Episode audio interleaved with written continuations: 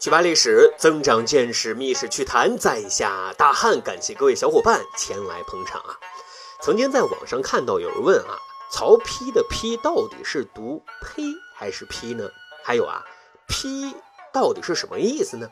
有人就解答，按照规范的汉字读音。肯定是读曹丕的啊，这是毋庸置疑的。但是长久以来，老百姓经常是读成曹丕的啊，这是一个习惯性的问题。这第二个问题啊，一代枭雄文豪大家曹操给儿子起名曹丕，他的寓意到底是什么呢？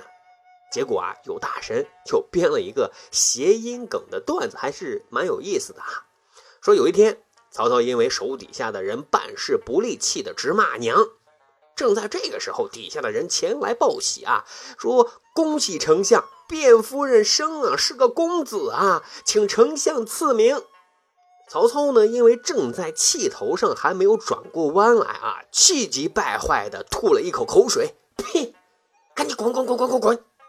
哎呦喂，底下的人挺冷幽默啊，赶紧退下了，然后记录说：“丞相给公子赐名为呸。”啊，这就是曹丕啊，也就是曹丕名字的由来了。还有曹植，他的名字也挺有意思。说有一天，曹操呢在逗一只小仓鼠，一边投喂，嘴上还一个劲儿的吱吱吱吱吱吱，呀，这样的挑逗啊。这个时候呢，底下的人又前来报喜了，恭喜丞相，卞夫人又生了，还是个大胖小子，请丞相赐个名啊。可曹操啊，跟没听见人一样。继续啊，逗他的小仓鼠呢，吱吱吱吱。于是底下的人记录说，丞相给公子赐名为之。哎呀，于是曹植的名字也就诞生了。啊，当然这些都是段子了啊。其实曹丕的丕，汉语字典的意思也很简单，一个字大，啊，大的意思。这里头呢，就充分蕴含了老父亲曹操对曹丕的期望了。应该说，曹操的一生是特别能战斗，也特别能生娃。亲儿子啊，一共有二十五个，可考证的女儿也有六个。因此，作为一个能力突出、业绩突出的东汉末年实际的掌权人，他一直在考虑啊，我这么一大个摊子，让哪个儿子接班合适呢？最终，经过遴选，曹昂、曹冲、曹丕、曹植这几个人就进入到了候选人的名单当中。本来说啊，曹昂的可能性是最大的，但是很可惜啊，有一年曹昂跟着父亲曹操出征去打张绣，张绣偷袭曹操啊，危难之际，曹昂是将自己的战马献给了父亲，助其顺利逃脱了，而自己则战死沙场啊，这让曹操心痛不已啊，他不仅失去了一个好儿子，也失去了好的接班人啊。后来曹操就打算让曹冲来接班。曹冲，大家应该很熟悉了啊！曹冲称象的故事耳熟能详。的确，曹冲被称为神童，而且生性仁厚，也深得父亲曹操的赏识。可能曹操也觉得哈，做人也不能太鸡贼了哈，得厚德载物呀。可是非常遗憾，曹冲啊，十三岁便因病给夭折了啊！这又是对曹操一顿打击呀。后来有一次，曹操曾经对曹丕说。曹冲之死是我的不幸，但却是你的大幸。啊，曹丕后来也常对人说：“如若曹冲仍然健在，我可能仍然是一个打酱油的。”就这样啊，接班人的问题最终是二选一的问题，就是说曹操到底是选曹丕呢，还是选曹植呢？啊，一直是摇摆不定的。之前咱们节目其实讲过，曹植最终落选的原因，就是因为曹植啊，文人气、才子气太浓厚了啊，还喜欢喝大酒，任意妄为的。尤其是曹操有一次安排他带兵支援攻打敌军，可是很遗憾，当命令传到曹植那的时候，他谁也不服，只服强啊，因为他又喝得烂醉如泥，好几次啊，都是关节眼上掉链子，让曹操对曹植有点失望了。最终。曹丕在司马懿等人的拥护之下，就成功上位了，成为世子啊，曹操未来的接班人了。其实说来，曹丕呀，也是一个非常有意思的性情中的人。嘿，有一个非常有意思的段子啊，大汉迫不及待的想要跟大家来分享一下啊。史料记载说，建安二十二年的时候，伟大的文学家建安七子之一的王粲先生逝世了。当时啊，众多的达官显贵都来给王灿先生送最后一程，啊，气氛是庄重而哀沉的。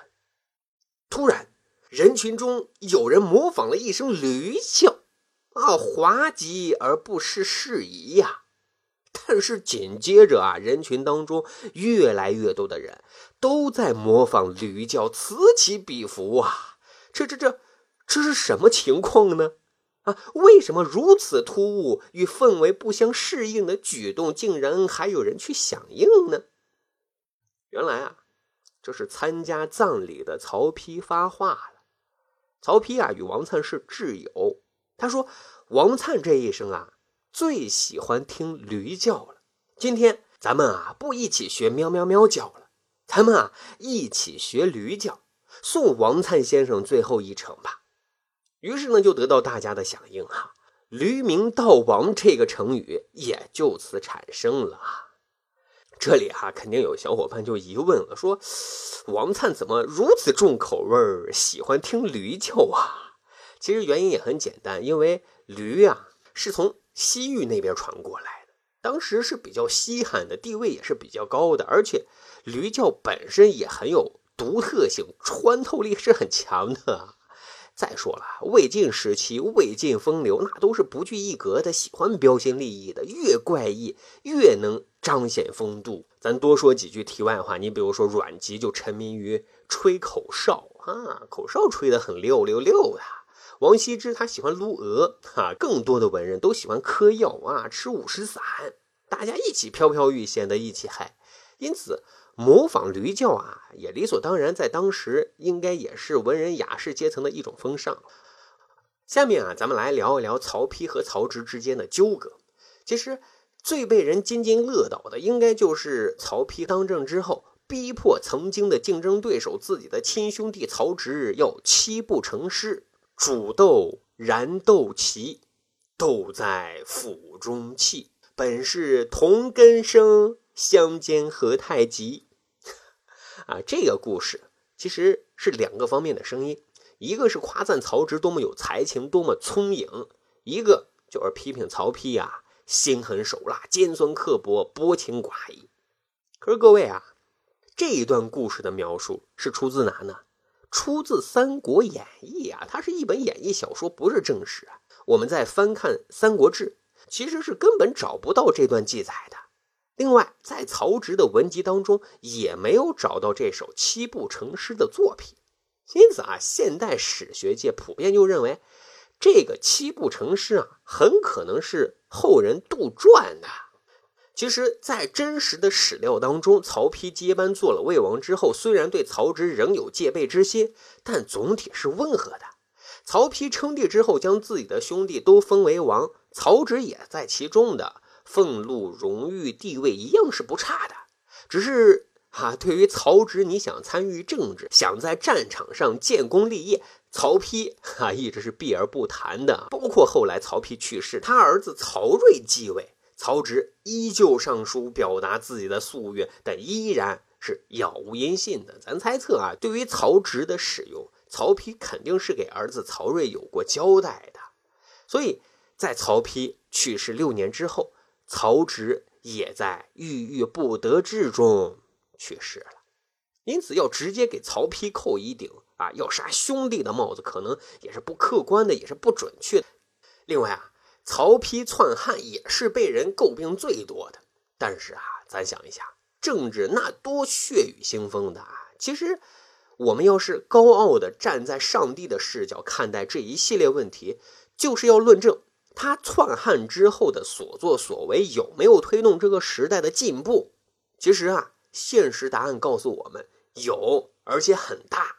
那曹丕建立魏国之后，他对内推行的是九品中制。虽然这一制度仍然有时代的局限性，但是它要比察举制啊要公平很多了啊！让选拔官吏是有了实打实的标准的。另外，他还彻底解决了青州、徐州的隐患，完成了北方的统一。在对外方面，恢复了对西域地区的统治，打服了鲜卑等少数民族。外围环境也是相对很安定的，所以。他的上台是有助于整个时代的改革和进步的。因此啊，我们该如何去评价曹丕呢？其实大汉个人觉得啊，如果单纯的从政治的角度来解读，曹丕应该能算得上是雄主，是有作为的。至于啊，说他毁了曹植一生等等的啊，这些观点怎么说呢？政治面前啊，亲情有时候真的很无助的。好，长见识，长谈资，这就是咱今天要讲的曹植。所谓名人是非多呀。另外呢，大汉已经在喜马拉雅开通了洗米团。在这里呢，大汉会及时跟各位小伙伴来分享大汉私家珍藏的读书笔记，哈，咱一起去增长那些奇奇怪怪的历史见闻，还可以跟随大汉的脚步啊，去同步打卡大汉走过的那些博物馆、名胜古迹和山川河流啊，咱分享不一样的历史见闻啊。最重要的是，来到洗米团是可以免费畅听《密史趣谈》所有的付费节目的，还有机会获得《密史趣谈》周边的小礼物。哈，加入的方式也很简单，点击《密史趣谈》主页面。申请加入即可。好，再次感谢各位小伙伴的捧场了。咱还有一个趣吧历史的小分队，如果您对历史边角料感兴趣，欢迎大家关注十里铺播客频道微信公众号，然后回复数字一就可以添加大汉的个人微信。经过简单审核之后啊，大汉就会邀请您进入这个小分队当中啊，咱就可以谈天谈地聊历史段子。本期节目就是这样，感谢收听，咱下期再会喽。